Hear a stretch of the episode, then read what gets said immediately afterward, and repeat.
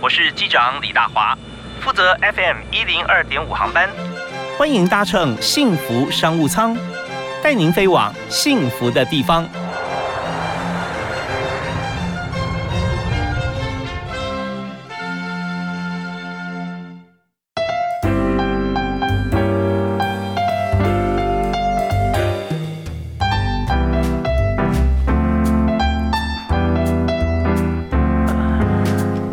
听众朋友，大家下午好，午安！非常欢迎您继续锁定我们频道幸福电台幸福商务舱 FM 一零二点五，在下午五点到六点钟为您播出的节目。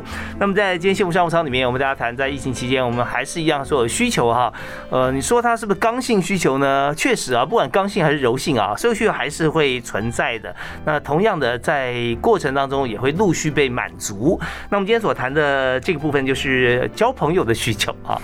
呃，怎么样在这个疫情当中，大家见不了面，尤其陌陌生的朋友，甚至未来可能交往，甚至相处、结婚的对象啊，那在疫情期间怎么办？怎么认识呢？我们今天就透过我们节目现场，请到特别来宾啊，来跟大家谈谈看，怎么样在这个呃疫情的时候，甚至疫情前后啊，透过旅途旅游来认识好朋友。旅行途中的创办人林豪清啊，豪清你好，大豪哥好，大家好。豪清不但是在这个呃学有专精啊，那在台大呃机械工程机械工程系，然后同时也在这个呃 Google 啊有做了很久的工程师的工作。那现在呢，除了旅行途中创办人，也是器材旅人毛巾的 YouTuber，叫毛巾啊。呃，毛巾的名字怎么来的？这个呃很显然 大家很难想象啊。对我有一次在国小写作文就。就是我在我的名字栏写林豪清，我的名字叫林豪清，嗯，然后那个豪是豪气的豪，但是呢，我把豪的下面写成了毛，也是挥毫的毫，从此就被同学取笑，就是然后就取了一个谐音，从此就叫毛巾了。OK，从小学四年级，呃。就五六年级，五六年级的时候，OK，好，那这个呃，把自己名字写成这个，当然念还是念好了，但是变成挥毫的好啊。对，大家讲毛是故意的，是吧？对，OK，今天请毛巾来我们节目现场啊。那毛巾，当然我们今天本来还有另外一位要一起来哈，也是在 YouTube YouTube 上面的好朋友是艾琳，艾琳，对我老婆是那两位一起在这个呃 YouTube 网站上面平台上面啊，大家可以看他们的作品。那通常是从旅游开始，对不对啊？旅游生活，日日韩旅游开始，到现在是生生活，到最近是生小孩。所以大家想要看生小孩的过程，可以来我们的频道看看。这也是一对相当热情的朋友哈，愿意把自己的所见所闻啊，好的部分啊，都分享给大家啊。对。呃，当然这边我们发觉说毛毛巾突然又开始自立门户哈，所以出又又做了一个平台，一个一个呃 YouTuber 的频道啊，就是器材旅人。对。过程中你需要用到很多器材嘛，对不对啊？没错没错。拍摄啦、剪接，甚至从企划开始。对对对。所以这些器材包含软硬体了。对，包含我本身是工程师嘛，所以我是技术仔。嗯，我很喜欢分享一些科技啊、技术，然后拍摄的器材、剪辑软体等等的，都会在我的频道分享。是，这呃非常棒啊！所以在那边有什么需求，大家可以看到。甚至我们常常看这平台上面有一些，也许我们跟我们主要目的不同，但是有新的收获，像是想看旅游但认识器材，啊，想要买器材知道说什么样好玩。对，非常棒。那我们在今天节目里面谈的是旅行途中这个网站。好，那我们在第一段哈，我们要谈的话，经营器。也一定是你要立于不败之地嘛，嗯啊，那怎么样经营这个旅行途中的这样的一个事业？在还没有疫情的时候，我们是实体的联谊，对。那我们也知道说联谊这件事情哦，已经太多人在做了，对之前，呃，成功的其实不见得会很多啦，啊，但做的人有这个需求还是存在。所以当初你为什么会想要来投资，说做这个事业？哦，因为我们觉得现在传统的联谊。比较像是速成配对，嗯，就是你能想象你去一个餐厅，然后你五分钟跟这个这个异性，然后聊完天之后，你马上就换下一个，那你有可能一个下午就是很呃，我们说 speed dating，嗯，那他可能很急迫的，就是在五分钟只能够认识到一个人而已，嗯所以我们希望说可以打造一个比较自然的交友环境。让他们可以在比较自然的环境之下，慢慢的认识对方。嗯，所以我们就打造了一个在旅游的行程之中，也可以认识异性的环境。那这就是我们旅行途中的初衷。哦，有点那种呃，类似艳遇的感觉，但不是那么艳了。就是说，突然碰到一个你心仪的对象，或者那这种心仪，就是说大家聊得来啊。对，你可以想象是日本的恋爱巴士。OK，对，嗯，因为我们在旅途的过程之中是很放松的嘛，我们会喜欢旅途，那我们又跟呃异性异性陌生人在一起的时候，我们自然而然就会比较容易找到喜欢的对象。好，那呃，在创办像这样子的一个呃旅游的过程当中，你碰到最大的困难是什么？怎么突破？我们遇到最大的困难是有需求要联谊的人，他们不知道他们自己需要联谊。就是说，假设我今天是呃我单身，嗯，但是我可能不一定知道说我需要联谊嘛。我单身，我想要找对象，但是我我不一定需要走联谊的管道。嗯，我有可能对自己的同事啊、自己的朋友找到异性的生活圈也不一定。嗯，但是呢。呃，有我们打造一个环境是，呃，其实这样子的人反而是很需要联谊的，因为自己在本身的生活圈的交友圈就是比较狭窄一点，或是自己工作的环境是男女比例比较悬殊的啊，其实都是有联谊的需求，但是他们本身不一定知道。嗯，对，OK，好，那我们在这边我们就知道说需求一直存在，只是大家。呃，会因为觉得不是这么有明确的管道，而让时间就就蹉跎过去了。而且大家会觉得跟异性联谊是要跨出舒适圈的。嗯，对自己本身就是有朋友嘛，我的朋友也是有异性的单身的，为什么我要去找不认识的来认识？嗯，对，本身这个就是有一个心理的障碍在。好，那我们在这一段还有这一点点时间要谈一下，要经营这种联谊相关的公呃相关的公司的话，哈。要成功，你觉得最少有哪三个步骤？哪三个 people？要联谊的话，第一个就是我们需要有一个品牌好的品牌形象。嗯，因为我们消费者在他要跨出舒适圈去联谊的时候，其实那个心理障碍是比我们想象中还要更大的。是对，因为他要能够信任这个品牌，才能够相信说今天他来这个联谊的会场，他整个联谊的过程是很放松舒服的，而且是可以认识到真的对的对象。是，所以我们第一个品牌形象很重要，然后再来是在这个时代是跟行销相关啦，嗯，就是说我们如何去曝光，让对的人知道我们的品牌，所以我们的网络行销的技能还有行销的管道也很重要，像是我们就有我们有 YouTube 频道，旅行途中的 YouTube 频道，也有 Facebook、Instagram 等等的社群。OK，好，那第三个呢？第三个就是我们经营面，我们的员工的技能必须要很全面、很多样化。嗯像我刚刚提到这些技能，都是像是网络的行销的技能，然后再来是我们要有办活动的技能。那以我们现在我们公司算是新创的团队，所以我们每一个人都是身兼多职。好，所以在工作人员需要多少人呢？我们现在的话是四个人，加上我们不根据不同的需求，会有非固定工时的员工。任务编组有有事有人，没事没人，所以这最灵活哈。所以这边虽然说现在有员工四个人，但是大家不要忽略一个就是多工了啊。对对。所以基本上像这样子一个架构，也许要十个人啊。对。但是现在四个人就可以把它做完那。相对来讲，有时候还需要增加很多临时的一些一些工作。我们新创保持灵活很重要。OK，好，那我们今天介绍是旅行途中啊这个。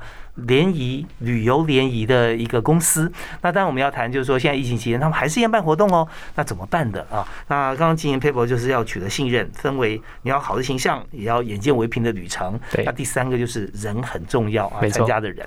好，那第一首歌你要推荐大家听什么？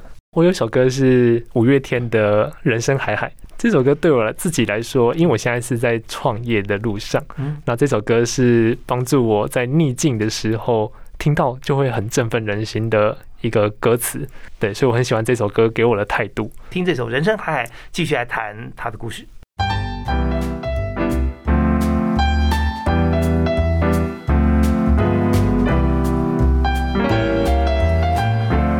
次听到这个开场音乐哈，片头音乐，想说，哎，是不是该出去玩了？有这种呃旅途的这种感觉哈。那正好我们今天请到特别来宾是旅行途中的创办人哈，很有感情的旅程哈，在途中呢就发生了很多友情的火花哈。那进而之后可能变成妈吉，也可能变成情人，当然也有可能就变成一般的朋友。那重点是说，我们怎么样参加一个让人放心的联谊？那这从以前到现在都一直是被想要有这个。约会啊，或者说想要共游的这样子的需求的朋友啊，最重视的一点，所以信任很重要。那我们今天就请到旅行途中创办人毛巾啊，在我们现场啊，大家好。哎，毛巾这个林豪清，但几乎讲毛巾，大家就就比较亲切了。我的艺名是毛巾，对对，这艺名超过本名啊。没 错没错。对，那今天请毛巾来哈，谈说他在办这个联谊的过程当中，半年的时间了啊。那在半年，就我没想到才办三个月就碰到疫情。对对不对？三个月碰到疫情，那前三个月呢，呃，过程当然就是一步一脚印了。那也要靠很多数位行销要推出去。没错没错。提到现在因为在都都走线上嘛，那我们想在这个阶段哈提几个重点，就是说到底谁需要啊？我们刚刚讲到就是说工作场域啊，哦，或者说个人交友圈范围比较小啊，怎么样突破舒适圈、交友的舒适圈啊过来？那么就是说总要收集一些需求嘛，啊，对对对，就有些刚性需求。啊，有些是就一般需求。那我们来看，如果我们假设是给他们一个许愿池的话，哈，给我们大家一个许愿池，要交朋友的人，那通常大家的愿望啊，终极愿望啊，目标啊，概率是有哪几种？大家听到联谊啊，会来参加我们的活动，当然就是想要脱单了，嗯，就是想要交到男女朋友啊，然后或者是甚至有人是以结婚为前提，想要来交异性的朋友，对，没错，就是直接是找对象了。那也有一些人，像你刚刚说的，一般的需求呢，就是所谓的他的生活圈比较狭窄，他单纯想要先拓展生活圈。那尤其是异性的生活圈的话，他就会想要来我们联谊旅游这里去培养他的生活圈的拓展。那还有一种人是，他比较不习惯呃沟通跟搭讪，那我们这里就很像是一个。训练的战场。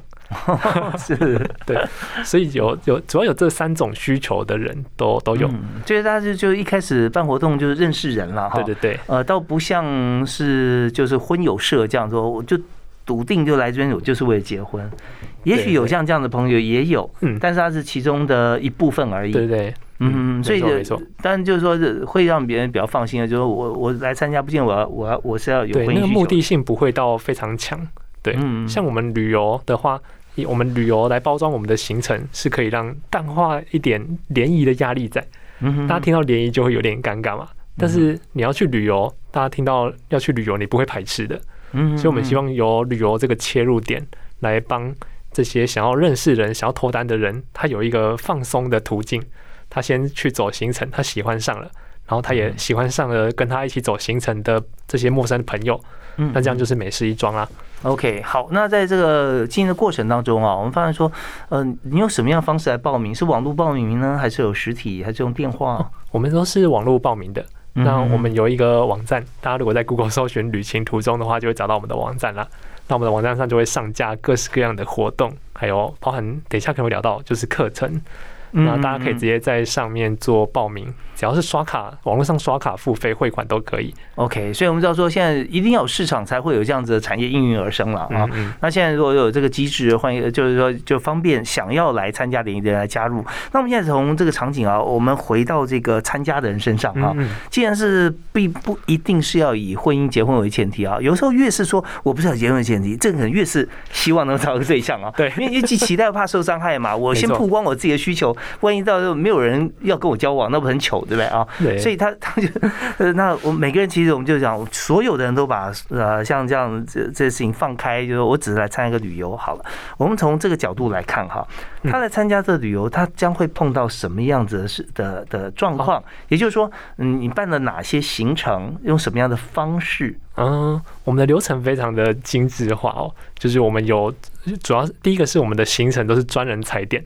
尤其是像我们另外一位创办人艾琳，她是一个饕客，所以我们的行程呢，你可以绝对放心。我们选的餐厅啊，还有吃的，绝对都是高品质、高等级的。现在都是在台湾嘛，因为疫情的关系了。对对对，嗯，对啊。然后再来是我们都会在一路上办各式各样的呃互动的活动。OK，我们从从吃的地方先讲哈。哦，好。举个例子来讲哈，你们曾经办过哪些路线，然后去吃什么呢？像是刚提到巴库拉斯嘛，那我们就会去吃野味。南头对南头的巴库拉斯，它在靠近哪里？南头的，它主要是南头的，呃，比较偏向中心点。我如果从台中过去的话，可能开车一个半小时左右。它是有点山路的哦。嗯嗯。因为我们那一趟行程啊，是要到比较高的地方，然后最后是划独木舟一路下来。哦，刺激，很刺激。更刺激的是，这个独木舟呢是一男一女。对，OK，那参加联谊的这个性别的比例一定要是一比一，一定要是一比一。对，因为因为一定要一男一女嘛，啊，对，毕竟我们必须要符合每一个就是联谊需求的人，总不能说我今天要来联谊，要来认识异性，结果来大大家都是跟我同性，那就不好了。所以在像这样子呃配对的活动里面，应该有不止一项了。不然的话，有些人就是我就不想跟他划独木舟，为什么要跟他在一起划？也许有可能会不会？但我们有各式各样的活动环节，像那你刚提到那个问题呢，会在我们的我们会去填志愿。嗯，我们每一个活动完之后呢，就会去让我们参加者他让他选出在这趟行程之中他最感兴趣、想要继续认识的前三名。嗯哼，对，然后我们再进行数据的配对。然后呢，我们就会展开他们配对完之后会有私密的小活动。OK，你说这是在每一个活动啊？每个活动，呃，不是，就一一次活动有好几个活动嘛？是吧？哦，对，当然当然，因为我们的旅游行程可能是一天啊，或是两天一夜，甚至三天两夜。所以我们的活动是非常多的。好，那好像充充满很多的这个惊奇哈，跟期待。我们这边先休息一下，稍后回来马上进入活动。就以这个南投的活动为例好了，好，就举一下说这个活动有几天，大概两天一夜，两天一夜，两天一夜是怎么样进行的？那过程当中如何配对，发生了哪些趣事或有意思的事情？我们稍后回来谈。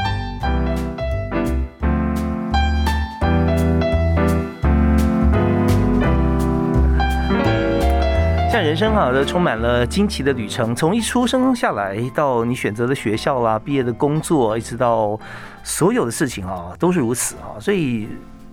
碰到一些呃惊奇之旅啊，好像人生的必然。但随着年龄越来越大哈，你碰到惊奇的这个次数哈，几率好像越来越低。所以在呃认识朋友的新朋友的这个次数啊，或机会啊，也是随之减少。那么如果现在还想认识新朋友，甚至有这个呃结婚或者呃感情上寄托的需求，那现在就有很多的这个联谊啊来来办理。那我们今天介绍的是旅行途中啊这个机构。那今天创办人呢，毛巾呃，在我们现场跟大家来谈，到底他为什么要办像这样的活动啊？大家好，艾吉，你办的时候你已经结婚了，对，我已经结婚了，小孩都快生了，那时候已经生了，已经生了。OK，对，比如说在创办这个活动的时候嘛，啊，那你你为什么会有这个动机要来办？是从谁的需求身上感？其实是我老婆艾琳，她在三年前，更甚至更早，我们在大学的时候就很常帮自己的单身的朋友。大学的朋友们，他们做配对，那有些人真的就是这样脱单了，因为我们就觉得说，我们交往已经很久很久了，其实我们现在交往已经十年以上了，嗯，那我们觉得我们过得蛮幸福的，所以我们觉得说，如果可以，呃，我们看到身边的朋友。他是优质的男女，但是他单身，我们就会很看不惯，我们就想要把它交出去。对，因为自己的经验啊，结婚经验太完美了啊，所以希望说让让开心的事情让大家都享享受啊。对对对。OK，那但把它变成一份事业的时候，我们刚刚已经提过，经营过程中需要做到品牌形象啦，做到很多充满活力的朋友一起加入。那我们在这个阶段要跟大家谈说，好，现在我们已经开始来进行这个活动了。对对对。啊，那进行活动要在南投这个地方要过两天一夜。那一开始进来好像大家报名了参加，他碰到一路上的行程，给大家一个画面，好不好？好啊，我们在两天一夜的行程啊，我们当然一开始会先给我们的参加者他们一连串的行程表，他们就会知道说有哪些活动，但是呢都是比较模糊的。那在过程之中，我们会安排各式各样的联谊的活动，例如说我们有一些让他们更认识对方的环节在。毕竟是联谊，基本上就一开始自我介绍之类的啊，自我介绍是肯定要的啦，毕竟不可能不从自我介绍开始。但是我们会用活动、用游戏化，然后包装成是比较自然的互动。好啊，我们第一个游戏是什么？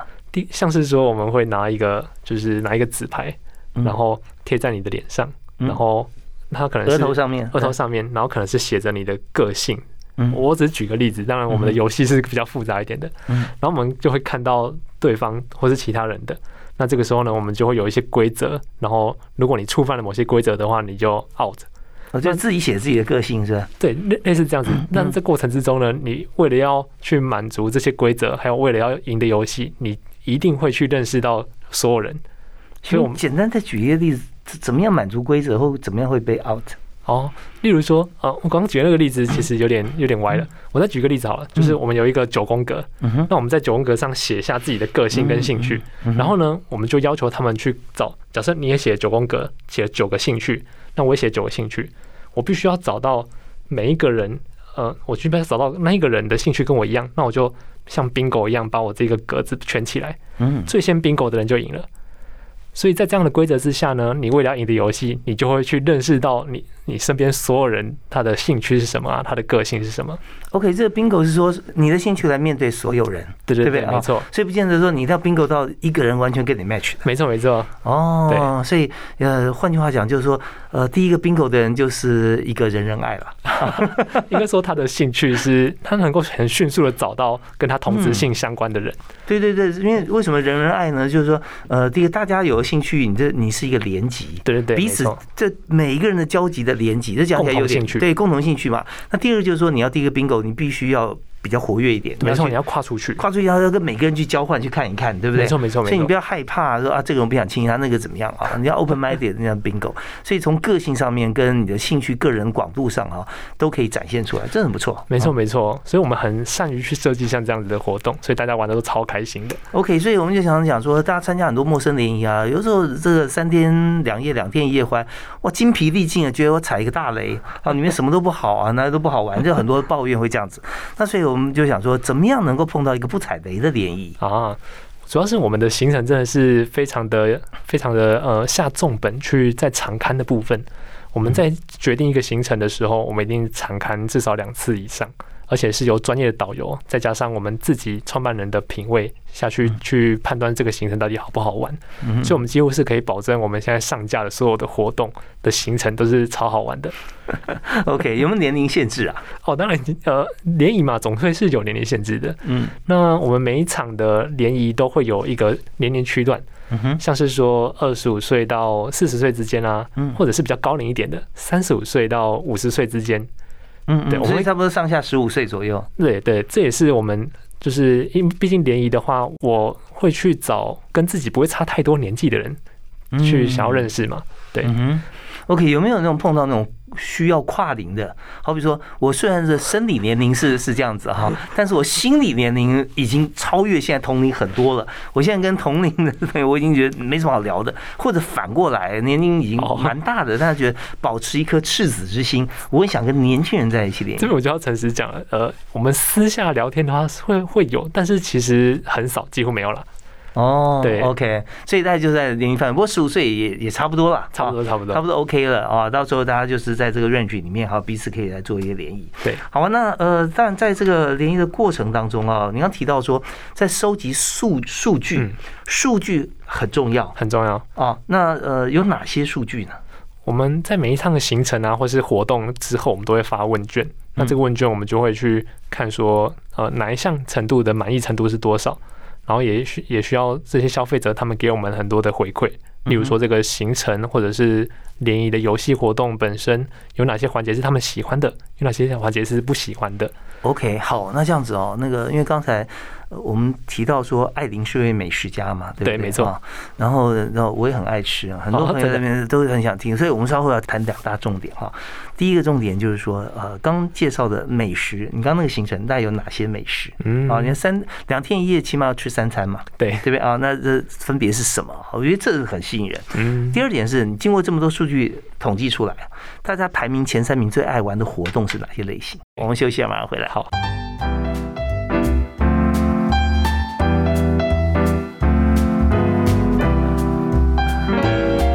好，今天节目啊，要认识新朋友啊，认识新朋友。现在疫情期间，怎么样透过网络哈，呃，可以跳脱以往的一些网络交友，能够找到真正志趣相投的好朋友？我们就请到旅行途中的创办人毛巾啊，来跟大家来谈一谈。大家好，哎，毛巾好。那个你跟艾琳你们一起在做这样这样子一个联谊嘛哈？刚提到说以这个两天一夜的旅程来说，在南投对啊，你说那个地方叫做。巴库拉斯，巴库拉斯啊，巴库拉斯，它非常好玩，有点坡度哦，有点高度，上去以后独木舟下来，没错。好，两天一夜，我们先谈吃好了，大家都有兴趣的。这三餐你们怎么定？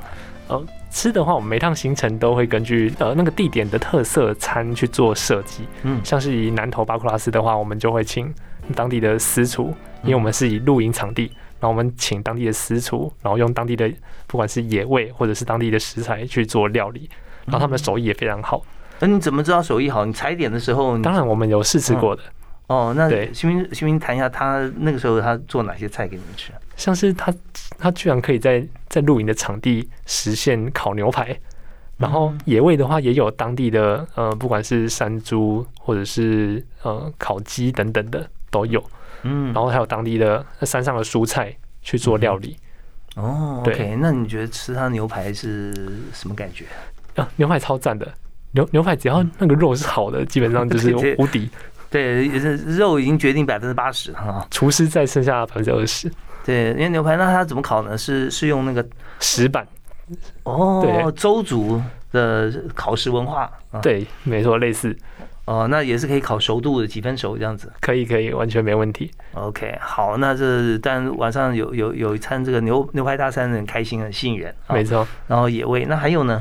然后我再举个例子，像我们另外一个行程是我们在全台的月老庙做巡礼。嗯哼。那我们就会去，因为是全台的巡老庙，所以我们会跑到台南去。嗯。那我们台南呢？因为我是台南人，所以我就自己私心设计好 我在台南必吃的那几家餐厅。哦，举个例子。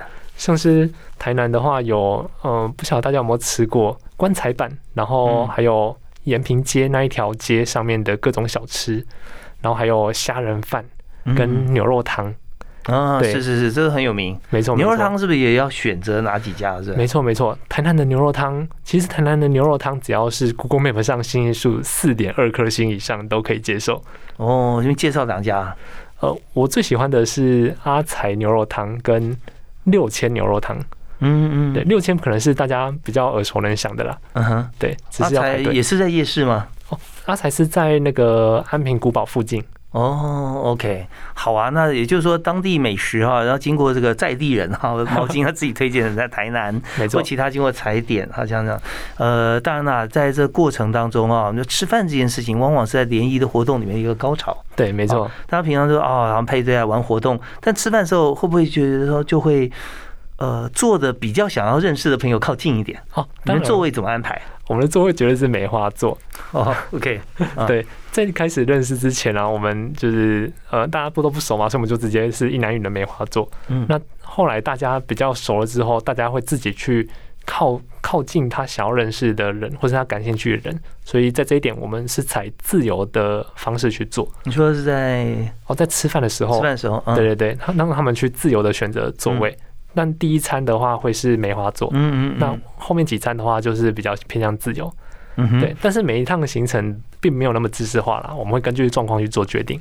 对啊，其实在这个过程里面，我觉得哈，主办单位很重要，就是整体活动的气氛，对，到底是轻松严肃还是制式，也就跟呃带活动跟办的人很有关系。没错，这是我刚刚提到我们。第，你刚提到第三个最重要的创业的因素就是人嘛。那我们的主持人是很专业的导游，而且他是我们训练过的联谊导游。嗯，他是可以专门举办这些活动的专业人士。OK，好，那我们谈过吃，谈过欢聚，还有一个重点在这一段要讲的就是说。我们累积统计有效数据很重要，嗯，这些数据都是做完活动之后，这些呃参加的朋友他来评分嘛，对不对？有没有我们在排行榜上啊前三大最受欢迎的活动是什么？最好玩的活动是主要还是水上类的活动，嗯嗯，水上类活动虽然说大家可能会因为价格啊，或者是觉得很麻烦而不去，但是去过的人都说赞。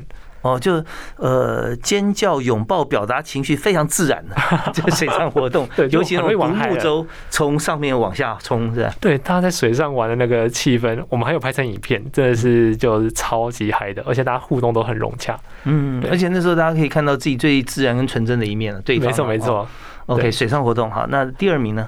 然后再来一个是吃相关的，我们有举办私厨的联谊。是一个比较高等级的哦，嗯哼，好，这这一个行程是偏大概两千多块一个人，那就是一个就像烛光晚餐，嗯哼，然后八到十五个人，你可以跟这这些人一起共享一个烛光晚餐，然后你们可以互相聊天，那这个的满意程度也非常高，是因为他可以在这里找到跟他同质性相关的人。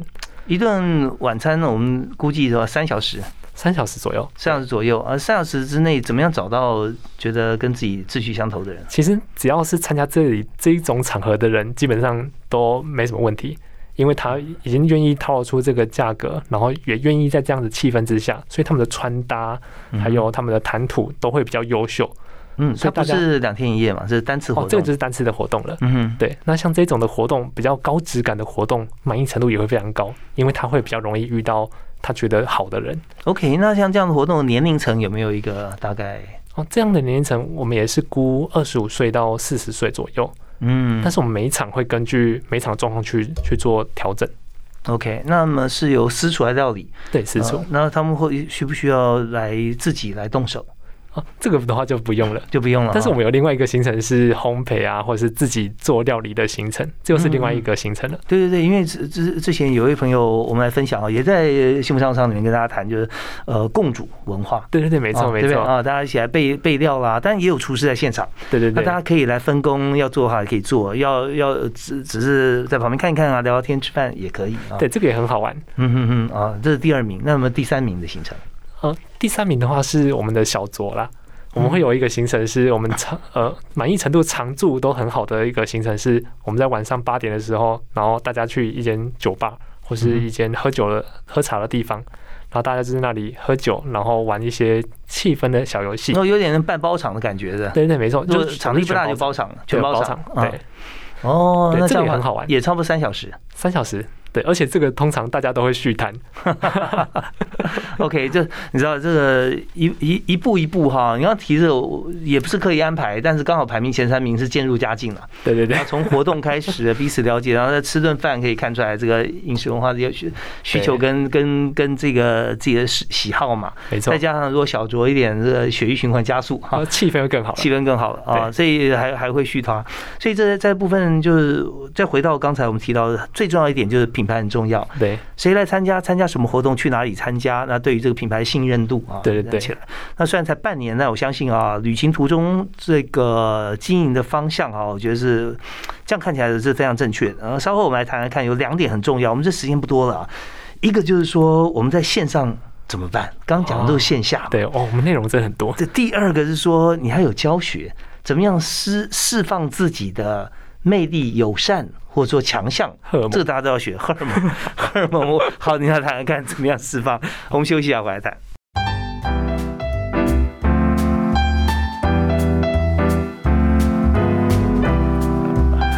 好，今天时间是啊，短短的几分钟哈。幸福商务舱今天也真的承载满满的幸福啊，跟大家讲怎么样交朋友。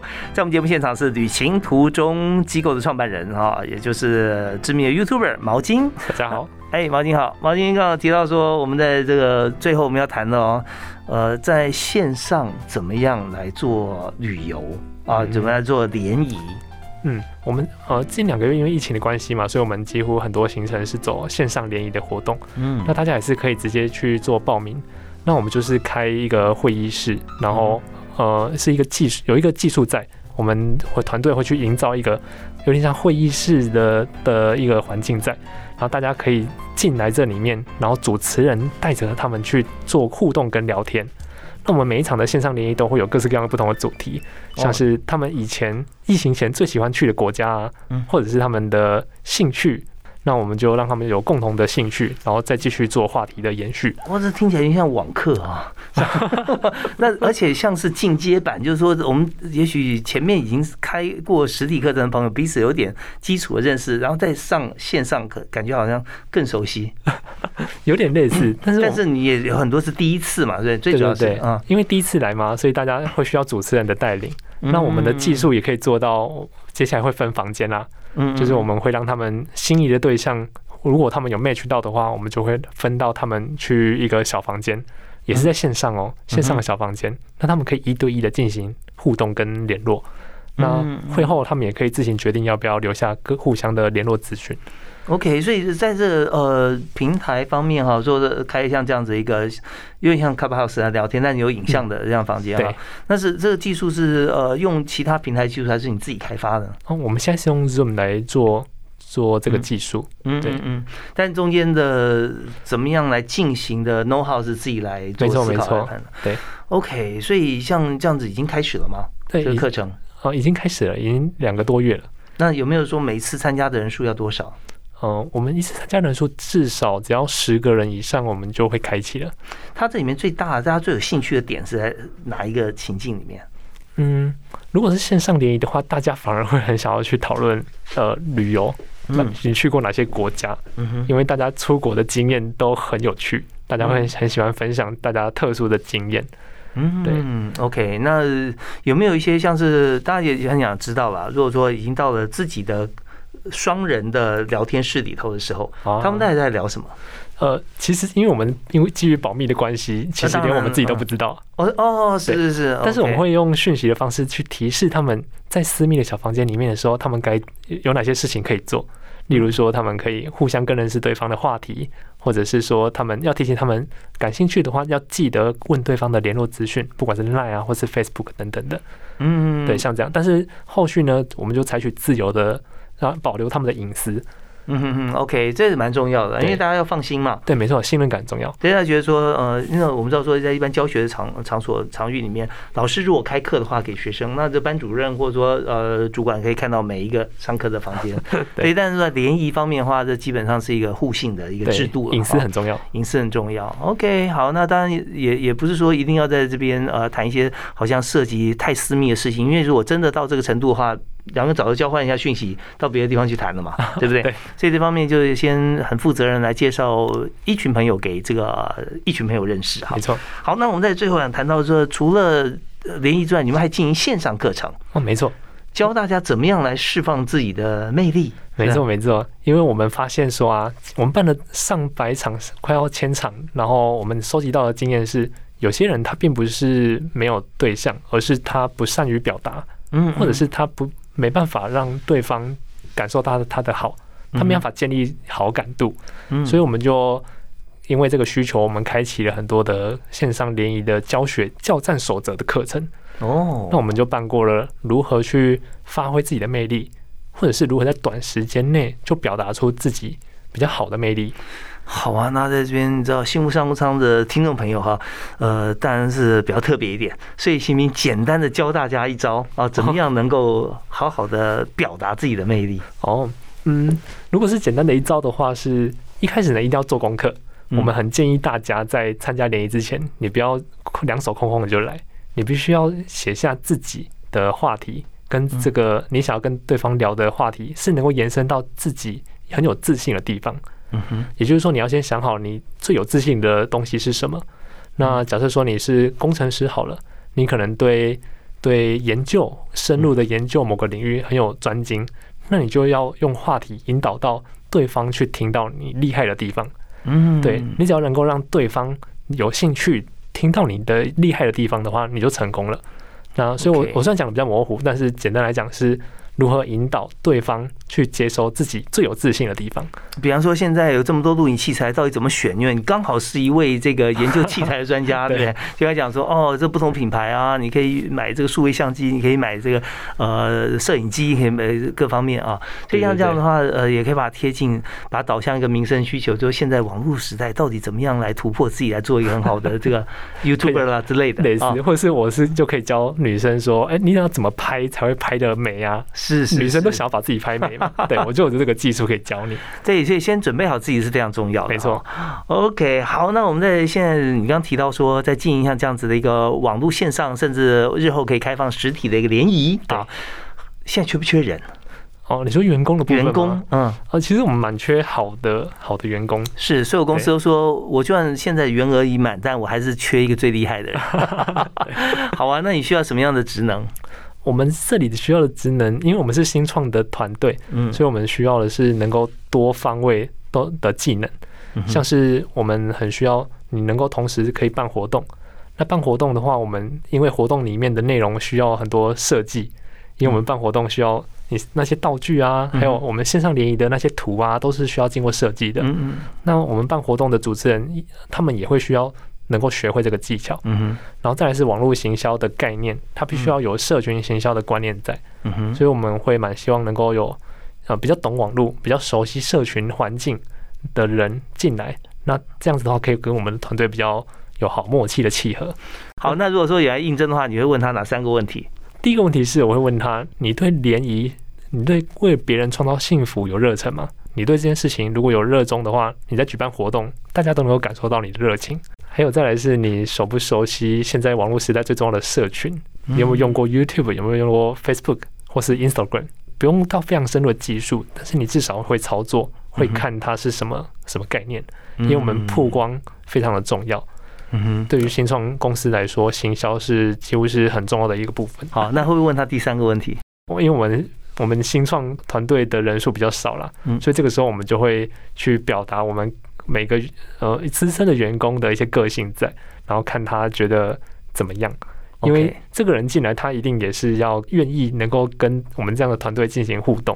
OK，我们节目节目最后要请毛巾推荐一个座右铭给大家。我最喜欢的一个座右铭是：你不用变得很厉害才开始，而是你要先开始才会变得很厉害。OK，这是非常重要的哦。那包含参加联谊也是一样啊。好啊，我们今天非常感谢毛巾跟我们分享啊，他的旅行途中，这是一个蛮不错的计划啊，欢迎大家也可以上网来关心。那特别是也可以上 YouTube 来看他的这个频道啊，是器材旅人啊，旅行的人啊，器材旅人，还有就是艾琳的艾琳，对，搜寻艾琳或毛巾都可以。OK，好，今天谢谢毛巾来我们现场，谢谢大哥，谢谢各位观众收听，我们下次再会，拜拜，拜拜。